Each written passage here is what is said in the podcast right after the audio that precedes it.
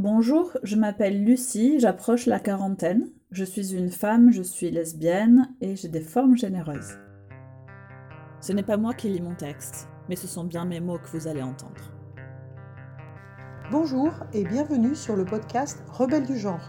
Nous sommes des femmes militantes pour l'affirmation et la protection des droits des femmes basés sur le sexe et donc sur notre biologie. Le sexe est la raison de notre oppression par les hommes et le genre en est le moyen. Nous sommes les rebelles du genre. Nous observons aujourd'hui avec fureur des hommes qui envahissent nos espaces, agressent nos sœurs, revendiquent nos droits. Conditionnées à la gentillesse et touchées par leur victimisation permanente, les femmes mettent en général un certain temps à comprendre l'arnaque du mouvement transactiviste et commencent souvent par soutenir cette idéologie. Puis elles ouvrent les yeux constate sa violence et la refuse. Ce podcast est là pour donner la parole à des femmes qui expliqueront pourquoi et comment elles sont devenues critiques du genre et qui témoignent de leur parcours. Écoutons leurs paroles. Je suis féministe, je suis abolitionniste du genre et de la prostitution, qui sont des violences sociétales patriarcales faites aux femmes. Avant de me construire en tant que femme, j'aurais ramé. Petite, on m'a appris que les femmes aiment les hommes et doivent se rendre désirables à leurs yeux, notamment en mettant des vêtements sexy et du maquillage. Et bien sûr que les femmes doivent mettre au monde des enfants et les élever. En gros, ce que la société voudrait que soient les femmes. Je ne me suis jamais construite d'après ces stéréotypes sexistes. J'ai toujours trouvé cette image si peu fidèle à ce qu'est une femme et si peu valorisée par rapport à la place accordée aux hommes. Mais je ne suis pas arrivée pour autant à me construire socialement facilement. À l'adolescence, comme j'aimais tout ce que mes copains aimaient ou non en termes d'activité sportive, j'ai douté être une femme. Une bonne partie de mes amis étaient homosexuels au lycée. J'étais en questionnement sur mes sentiments, je pensais aimer les hommes, mais n'étais pas attirée sexuellement par eux. Le queer paraissait attrayant, mais ça ne m'a pas aidé pour ainsi dire plus que ça. Je me suis même perdue en chemin avec tous ces genres possibles. Pouvoir te définir comme tu le veux, et même pouvoir changer de genre, ne m'a pas permis euh, de comprendre qui j'étais au fond, moi, et par rapport à la société. Selon mon amie Béatrice, ma construction du genre n'était pas la bonne. J'étais un homme. Elle pensait que mon mal-être de l'époque venait de là. Et comme j'étais perdue dans mes sentiments, j'ai suivi son conseil. Il fallait que j'explore ma masculinité. J'ai porté une cravate et j'ai essayé d'adopter les mêmes comportements que les hommes. Mais là non plus, je ne me sentais pas du tout homme, mais je continuais à me comporter ainsi, car je pensais que je souffrirais moins, car je serais moins opprimée dans la sphère publique. Jusqu'au jour où un homme m'a dit à quel point il m'admirait pour oser porter cette cravate tous les jours. Car cet objet était si oppressant pour un homme. Il serrait, tenait chaud, il faisait l'objet de concours entre eux, de largeur et surtout de longueur. À ce moment-là, j'ai compris que j'étais ridicule. Porter une cravate et adopter leur comportement ne faisait pas de moi un homme, pas plus que d'aimer des activités soi-disant typiquement masculines. Étant perdu et trouvant les deux choix que mon entourage me vendait si peu attrayants, j'ai décidé pour un temps de finir vieille fille avec des charentaises. C'était la meilleure option qui se présentait à moi. Je regrette d'avoir fait ce choix à l'époque, car je suis devenue asociale. J'étais en colère et en voulais pour ainsi dire à la terre entière, car je n'avais pas le droit de m'exprimer et d'exister comme je me voyais. Aux yeux des uns, des unes, je n'étais pas une femme, aux yeux des autres, je n'étais pas un homme, juste un garçon manqué. En somme, je n'étais rien. J'ai fini par tomber en dépression. Je n'en pouvais plus d'être perdue, malheureuse, et d'être devenue une loque. J'avais décidé de mettre fin à mes jours au travail. Les paroles d'une collègue ont pesé lourd dans la balance et m'ont empêché d'aller plus loin. Elle m'a dit Pourquoi es-tu si dur avec les gens? Et pourquoi l'es-tu encore plus avec toi-même? Je ne sais pas ce qu'on t'a fait, mais tout le monde ne te veut pas du mal, tu sais. Je me suis alors demandé pourquoi je ne m'aimais pas et pourquoi je ne pouvais pas être heureuse moi aussi. Ne pouvant parler de mon mal-être à personne de mon entourage, j'ai décidé d'aller voir un psychologue. C'était la thérapie de la dernière chance. Si cette thérapie ne m'aidait pas, je savais ce qu'il me restait à faire. C'est bien la première fois dans ma vie où on m'a laissé m'exprimer vraiment, et notamment sur mes sentiments, ma sexualité, le nœud du problème. De cette thérapie, je suis arrivée à entrevoir que mes sentiments étaient tournés vers les femmes. À l'inverse, je ne ressentais rien pour les hommes. Je m'entendais bien avec eux, mais ils ne m'attiraient pas. Ce n'était pas l'avis de mon thérapeute qui me posait sans cesse la même question. Aimez-vous les hommes ou les femmes? À chaque fois, je lui répondais les femmes. Un jour, lors de notre séance, il m'a posé à nouveau cette question. Je me suis énervée parce qu'il paraissait douter de mes paroles.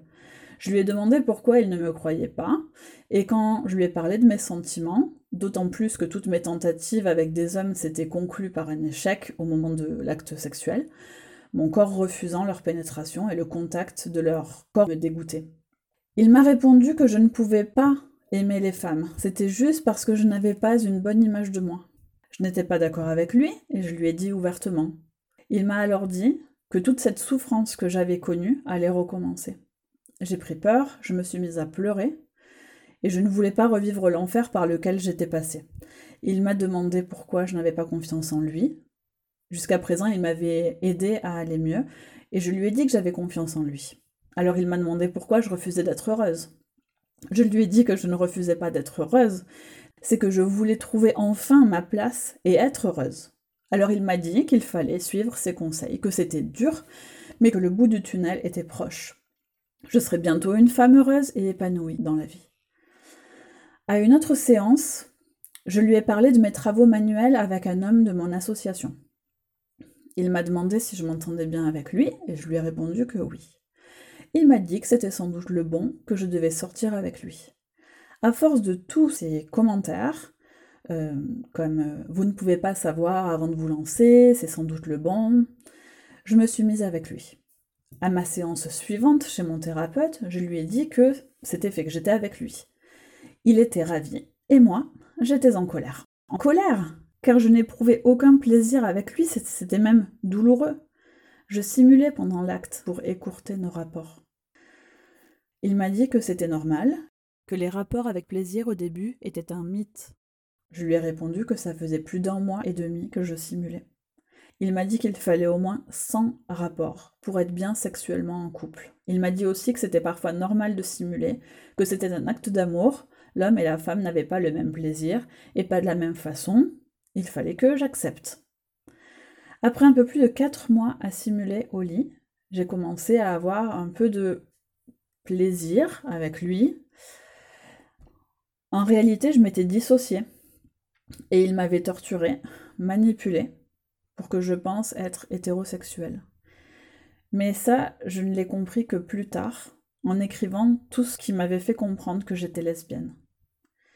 Je l'avais aussi compris grâce à ce que le féminisme m'avait apporté comme analyse de l'oppression sociétale capitaliste et patriarcale. Bon.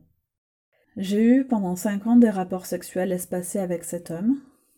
Il n'était pas rare que je pleure en cachette à la fin de nos rapports. Et j'ai fini par croire que le problème venait de moi. Je ne devais pas aimer le sexe. Après mon 30e anniversaire, j'ai fait un travail sur moi. Je voulais savoir pourquoi je désirais un enfant, pourquoi je n'arrivais plus à prendre la pilule et pourquoi je n'arrivais plus à donner de plaisir à mon partenaire quand il me regardait. Mon corps supportait de moins en moins son sexe en moi. Et cette euh, vérité, qui a toujours été au plus profond de moi, a refait surface à ce moment-là. J'ai toujours regardé les femmes et je les trouvais belles. Au début, je pensais que c'était parce que j'étais complexée par mon corps, comme me l'avait fait croire mon thérapeute, ou que c'était de la curiosité mal placée. Mais au bout d'un moment, à force de, de, penser aux femmes tout le temps, j'ai commencé à revenir sur cette certitude.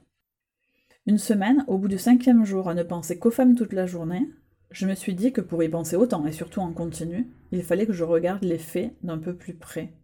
D'autant plus que, lors de mon dernier rapport sexuel, je m'étais fait la réflexion que de faire l'amour avec lui, en imaginant que c'était une femme, ce n'était plus possible. La semaine suivante, je pensais davantage encore aux femmes, et je me suis dit que je devais vraiment les aimer pour y penser tout le temps. Je me suis mise à réfléchir à mes dernières réactions vis-à-vis des femmes et des hommes. Dans la rue, je m'étais déjà surprise à penser que j'avais regardé des femmes quelques secondes, alors que mon téléphone indiquait que ça faisait 20 minutes. Je ne pouvais qu'en conclure que j'aimais les femmes, j'étais lesbienne. C'était un grand soulagement pour moi, j'étais heureuse de m'être enfin trouvée. Je n'étais plus une femme morcelée, j'étais enfin entière. Si je suis critique du genre, c'est parce que cette institution m'a entravée dans ma construction sociale. Nous, les femmes, La société nous enseigne à prendre soin de tout le monde sauf de nous. C'est une énorme charge mentale que la société nous impose. Se faire belle pour plaire n'est pas pour nous aimer nous-mêmes, sans parler de combien ça coûte. Dire que notre corps n'est pas une donnée réelle et qui compte, c'est une arnaque intellectuelle. Nous ne pouvons pas dissocier notre corps et notre tête. Ce qui affecte l'un a forcément des répercussions sur l'autre. Si jamais ça arrive, c'est que nous avons subi des violences. Pour exister politiquement et être reconnu dans notre société, il faut être défini de manière claire. Il faut aussi arrêter de nous faire croire que pour que notre groupe puisse exister, il faut partager nos droits. C'est un mensonge et honté.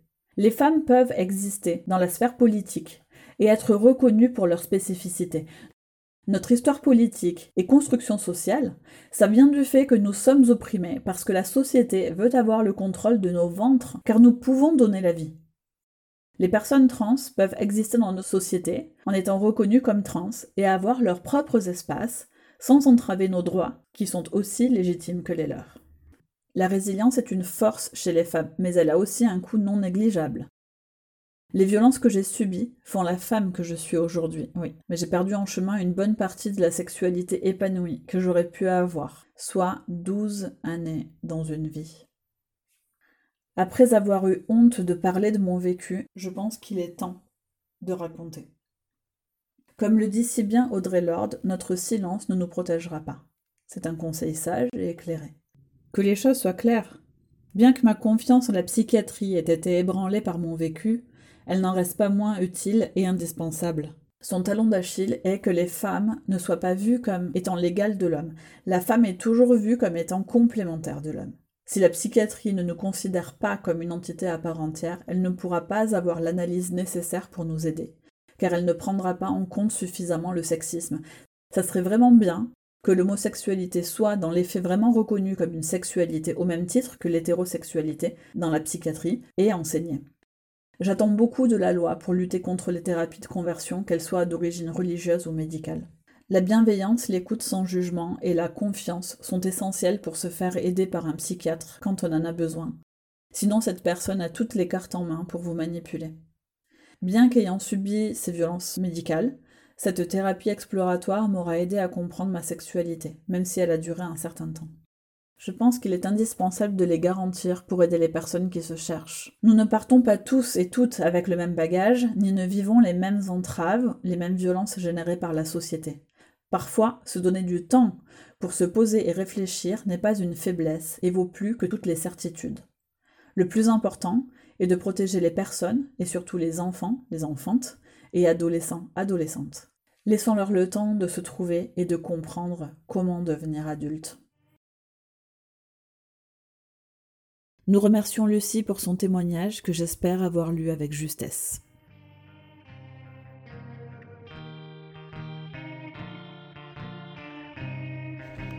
Merci d'avoir écouté notre parole et n'hésitez surtout pas à la partager le plus largement possible. S'il vous plaît, signez la Déclaration des droits des femmes basée sur le sexe, womensdeclaration.com. Rejoignez-nous, n'ayez plus peur, ensemble nous ferons changer les choses. Si vous souhaitez témoigner, contactez-nous. Et à bientôt pour un nouveau témoignage de Rebelles du genre.